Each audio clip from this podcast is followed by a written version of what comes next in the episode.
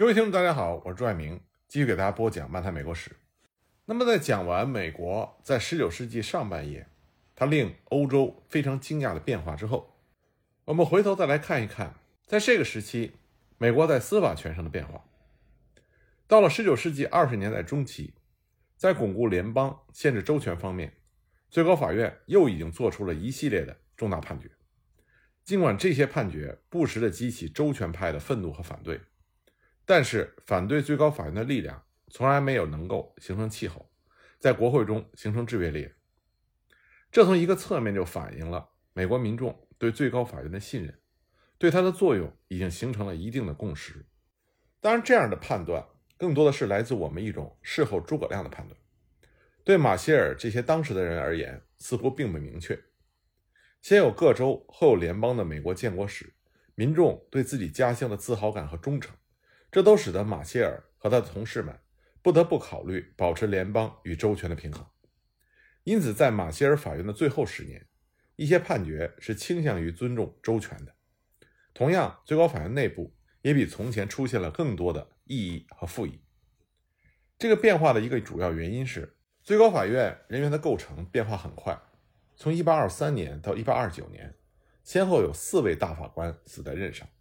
其中两个空缺。都是由民主党的总统杰克逊提名的人选填补的，而杰克逊又有“平民总统”之称，其任内的很多民主化的施政，特别是白人男性选民的普及化和政党的基层化，都让他赢得了杰克逊民主的美誉。在杰克逊民主的氛围之下，最高法院的判决不可能不受到一些影响。在某些宪法案件中，马歇尔开始尝到了少数派的苦涩；在破产法的案件中，马歇尔经历了从多数派到少数派的角色变化。为了保护债务人的利益，美国的一些州通过了破产法，免除了债务人的债务。在1819年的一个案件中，马歇尔再次启用了契约条款，废除了纽约州的一项破产法，因为该法免除了其通过之前出现的债务人契约义务。显然，最高法院这种保护债权人利益的做法，有助于促进外国资本在美国的投资。和国内共同市场的发展，但是在八年之后，另外一个破产法的案件中，最高法院却以四比三裁定，另外一个州的破产法符合宪法。这个破产法与前面的破产法不同的是，它对债务契约的适用是预期的，而非是回溯的。这次马歇尔成了少数派，他的异议表示，宪法契约条款的本意并不支持这样的区分。虽然马歇尔搬出了知宪者的意图，但是在逻辑上却缺乏说服力。显然，在回溯的情况下，一个债权人在先前规定条件下贷款给别人，但却要在后来规定的条件下收回贷款，他当然有充分的理由感到不公。但是如果这项法律规定事先业已存在，债权人知道他的借贷要冒风险，即其债务人将会因为破产而免除债务，那么一旦出现这种情况，他就不能够去抱怨不公平。虽然最高法院还在继续的否决州法，但是内部异议的声音不绝于耳。在1830年克拉格诉密苏里案中，马歇尔只争取到一票的多数来否定了这项州法，认定州政府所发行的贷款凭单属于宪法所禁止的纸币。内部异议的出现让马歇尔深感忧虑，他认为在不久的将来，州权就会占到上风。虽然马歇尔是有一些杞人忧天，不过最高法院内部对于周权的较多尊重，这已经成为了不争的事实。为此，马歇尔也不得不顺应潮流。在1829年的一个宪法商事条款的案件中，最高法院一致裁定，州授权在一个跨州的可航行水域中建坝的立法，属于合法的行使调控权，并没有妨碍国会尚未启用的规制权。在马歇尔法院审理的最后一个宪法案件。拜伦诉巴尔的摩案中，马歇尔驳回了巴尔的摩港口一位码头所有者拜伦的请求，以市政府整修街道进而影响其业务为由，拜伦控告市政府违反了权利法案的第五修正案，属于未经正当程序剥夺公民财权之举。但这一次，马歇尔却没有以产权是乃普通法中的既定权利为由来支持拜伦，而是宣称权利法案是为了限制联邦政府。而不适用于州政府。不过总的来说，在重大的案件中，马歇尔还是能够掌控最高法院，说服他的同事们接受国家主义的立场。严重的问题不是来自于他同事的异议，而是行政部门的消极抵制。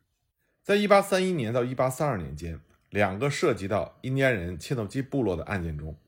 针对乔治亚州侵犯其境内印第安人切诺基部落土地，否认后者根据其与联邦政府协议所享有的自治权的做法，马歇尔代表法院的多数意见明确裁定，切诺基部落与联邦政府的协议是联邦法，它高于州法。只有联邦政府才对部落享有司法管辖权。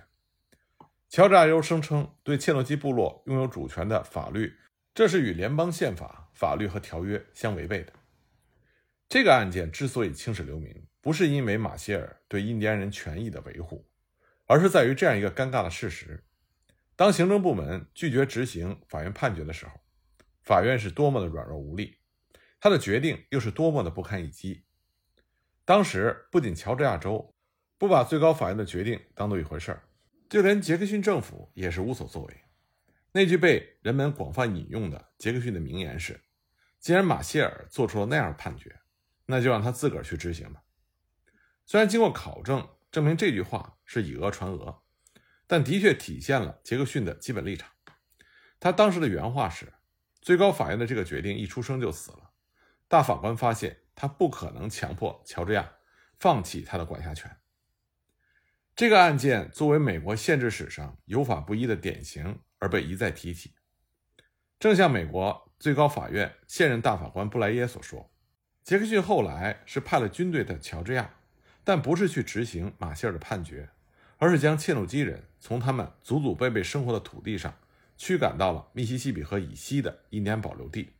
迫使他们走上了一条生命损失极为惨重的血泪之路。就挑战联邦宪法权威的严重性而言，乔治亚对最高法院判决的公然藐视，比起同一时期周全派提出的联邦法令废止权原则，可谓是小巫见大巫。根据联邦法令废止权这个原则，各州有权认定某项他们认为违宪的联邦法令无效，直至终止其在本州内的实行。一八三二年十一月，南卡的州议会就召开了全州的代表大会，通过了由前副总统卡尔霍恩所起草的《联邦法令废止权公告》，宣布国会通过的新关税法没有经过合众国宪法的授权，因而无效，对本州及本州官员和公民均不成为法律，也不具有约束力。由于这次对联邦权威的挑战是通过否定联邦的新关税法，而不是无关轻重的。印第安人的权益，因此杰克逊总统表现出前所未有的强硬态度。他对自己原来的副手卡尔霍恩毫不留情，立刻做出了回击，促使国会通过了动用军队法，以便在必要时武力执法。杰克逊的这种立场迫使南卡重开了代表大会，撤销了废止联邦法律的公告。虽然美国这一次顺利度过了一次宪政危机，但是马歇尔对于联邦法令废止权原则的出笼。忧心忡忡，他几乎不能相信有人还会认真的拥护这样不着边际的另类的宪法解释。他当时公开的质问：如果这一原则代表了宪法的真谛，那么用1787年宪法来代替邦联条例还有什么意义呢？他没有明说的是，如果这样的话，最高法院这么多年来的所作所为岂不是白费力气吗？在危机的关键时期，年迈的马歇尔这时候已经是悲观至极。他不情愿地慢慢让自己相信，我们的宪法不能够恒久。他甚至预言联邦的终结在所难免，能够拖得这么久，完全是靠奇迹。在为了宪法和联邦奋斗了一生之后，马歇尔的晚年与其说是充满了成就感，倒不如说是一种悲观的挫折感。他对宪法权威、对联邦的统一、对最高法院作用的信念和作为，似乎受到了质疑和挑战。对于一个毕生为了一个强大的联邦、一部永恒的宪法而奋斗的大法官来说，这个感受的确是让人感到悲哀。不得不承认的是，马歇尔的忧虑绝非是杞人忧天。后来，美国血腥的内战证明了这一点。现有的限制框架无法解决因为奴隶制废存所带来的联邦制的问题。显然，在认为自己没有能够解决联邦与州关系这个难题的时候，马歇尔是对的。但是马歇尔却没有意识到，他给自己和联邦最高法院提出了超出其能力范围的任务。正像后来麦克洛斯基所指出的，没有一个法院能够最终解决如此复杂的问题，一个已经把整个国家拖到了内战边缘的问题。但是，正如一位马歇尔的传记作者所说，马歇尔无法想象的是，这个联邦还可以重建，而且比以前更为强大、更为巩固。在真正的意义上，1865年以后出现的是一个全新的联盟、全新的国家、全新的宪法和全新的最高法院。而这一切之所以成为可能，在很大程度上是依赖于马歇尔法院所缔造的宪法王国。就限制而言，内战之后的美国。不仅仅是与过去的决裂，更多的还是对过去的继承。就此而言，麦克洛斯基的评价是相当公允的。他说：“马歇尔应该能以这样的想法来安慰自己，在世界的历史上，还没有哪一个法院的所作所为对一个伟大国家的命运产生了如此之多的影响。虽然经历了南北战争的宪制失败，美国的宪制，特别是最高法院的作用。”基本上仍然是按照马歇尔所希望的方向发展的。马歇尔法院实践中所创造出来的最高法院，在美国政治制度中的角色，被后来的最高法院所仿效，其确定的宪法原则也为后来的最高法院所继承，其所做出的宪法判决也为后来的最高法院作为依据。马歇尔法院所做出的所有宪法案例的判决，几乎是围绕着三个目标：第一，保证这个新生的共和国拥有实现其有效治理的权利。第二，保证联邦权力高于州权。第三，保证私有产权不受政府公权的侵犯。通过这些司法实践，马歇尔把纸上宪法的文字变成了生活中活生生的限制。如果说美国1787年宪法确定了美国的宪制框架，提出了法治的目标，那么马歇尔法院充实了这个框架。实践了法治的理念，为了表达法院判决的权威，他彻底改变了最高法院原来沿袭的英国传统，也就是由大法官分别撰写判决意见的做法，确立了发表一项法庭意见，也就是一致和多数意见的传统。而他本人总是愿意承担撰写意见书的任务，从而用自己的想法来影响其法院的同事。马歇尔法院一共发表了。一千一百零六份判决书，马歇尔撰写了其中的五百一十九份。在六十二个涉及宪法的案件中，他撰写了三十六份判决书。对此，杰斐逊是深恶痛绝。在他看来，这无异于假公济私，用最高法院的集体权威来推销马歇尔国家主义的私货。马歇尔法院实践的宪法解释具有一种原创性，直接与宪法的文本本身相联系，而不像以后的法院那样。要依靠累积起来的先例来支撑他的观点。由于和制定宪法的那一代人形成了一种活生生的联系，马歇尔法院就可以理直气壮地声称，对于宪法的含义和意图，他拥有着制宪者的理解。而后来的著名大法官奥利弗·霍尔姆斯大法官的话来说，马歇尔法院代表了历史性战役的战略转折点，构成其伟大的一点就是生逢其时。毫无疑问，首席大法官马歇尔和他的同事们创造了他们绝大多数的历史时刻。在其执掌最高法院的三十四年期间，马歇尔可以说彻底支配了最高法院。就连杰斐逊一八零四年任命的第一位大法官，有着最高法院第一位异议者之称的威廉·约翰逊，最终也基本上认可了马歇尔的远见，接受了马歇尔的领导。尽管他是马歇尔法院最具有独立倾向的法官。一位热情洋溢的民主派，正像他自己在给不满他表现的前总统杰斐逊的信中所说，他写道：“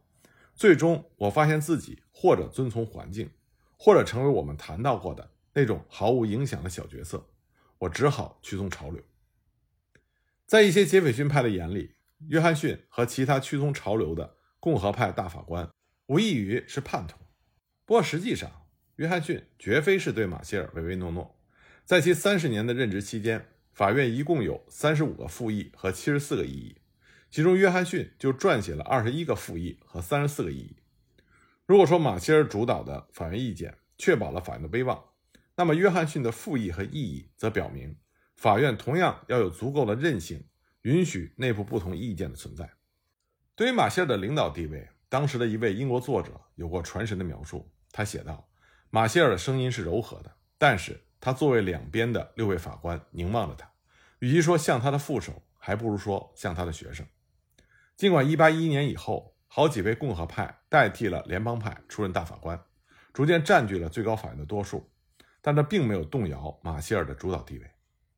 有人认为，在最高法院的整个历史中，这样的主导地位绝无仅有。在马歇尔执掌法院三十四年的时间里，他只有八次和法院的意见相异。当然，很大程度上是时代造就了马歇尔，但是不可否认，马歇尔的政治智慧、领导才能、法律天才和团队精神。则构成了他成功的内在条件。马歇尔政治智慧和法律天才的一个重要体现，便是在立法和行政当局对宪法这个新生事物并不十分专注的时候，通过激活宪法来建立和巩固最高法院原本并不确定的权威。麦克洛斯基曾经写道，在共和国历史早期疾风暴雨的年代里，国会和行政部门的人已经一再的表明，对他们来说，宪法并不像政治结果那么重要。这样的证据在两党历史中比比皆是。联邦派的惩治叛乱法和杰斐逊派购买路易斯安那领地的行动就足以证明了这一点。这样，司法部门就可以自由自在地宣布宪法是属于他的，并将其自身的尊严和基本法的尊严等同起来。马歇尔非常乐意地把大胆与审慎结合在一起，由此获得了更多的利益。而其中的一项重要的办法，就是通过宪法案例的判决来解释宪法。从而创造了联邦司法部门专有的领域——宪法法。其最根本和最持久的成就，就是强化了司法审查的实践，使之成为美国宪制中习以为常和经久不衰的运作原则。在最高法院早期的司法实践中，司法审查主要针对的是州法，其目的是巩固新生的联邦。一个幸运的巧合是，司法审查起始于马伯里案，他否决了一项国会的法律。这多少让这个权力的运用披上了中立的外衣，让他看起来并非是专门针对州的行为。不过呢，在马伯里案之后，马歇尔再也没有否决过一项国会法律。显然，在他看来，司法审查应该是一种非常规的、极少动用的保护根本大法的手段。但这只是就国会的立法而言，对于州法，马歇尔和他的同事们则没有那么客气。他频频使用针对州法的司法审查。这一步步的就巩固了联邦的权力，培养了人们对联邦的忠诚。在这些案件中，马歇尔法院开启了宪法司法化的进程，对宪法的文本进行了司法诠释。在很大程度上，他们用法官解释普通制成法那样的方法和原则来对待宪法，这样宪法就从高不可攀的天国来到了触手可及的凡世，成为了一门法律的分支，遵从于日常的司法解释和实践。这使得宪法洗尽了铅华，归于平常，退掉了其作为政治根本大法的神圣特点，拥有了普通法律的特性。而这样的法律能够在联邦法院制度中畅通无阻，法官也能够在日常的诉讼中解释这样的法律。就这样，美国的宪法法形成了，变成了法律的一个分支，就像商法、契约和财产法有着自己的一套原则和主要的案例，像其他法律领域的一样。宪法法的出现和发展，是法院的判决和法院中对立的双方提倡和辩论各自权利的结果。通过把宪法的诠释应用到判决中，马歇尔法院能够把宪法原则的宣誓和一项普通的法律裁决融为一体。由此，他能够说服美国民众接受他们对宪法原则的阐释，而不是作为政治，更多的是把它作为法律。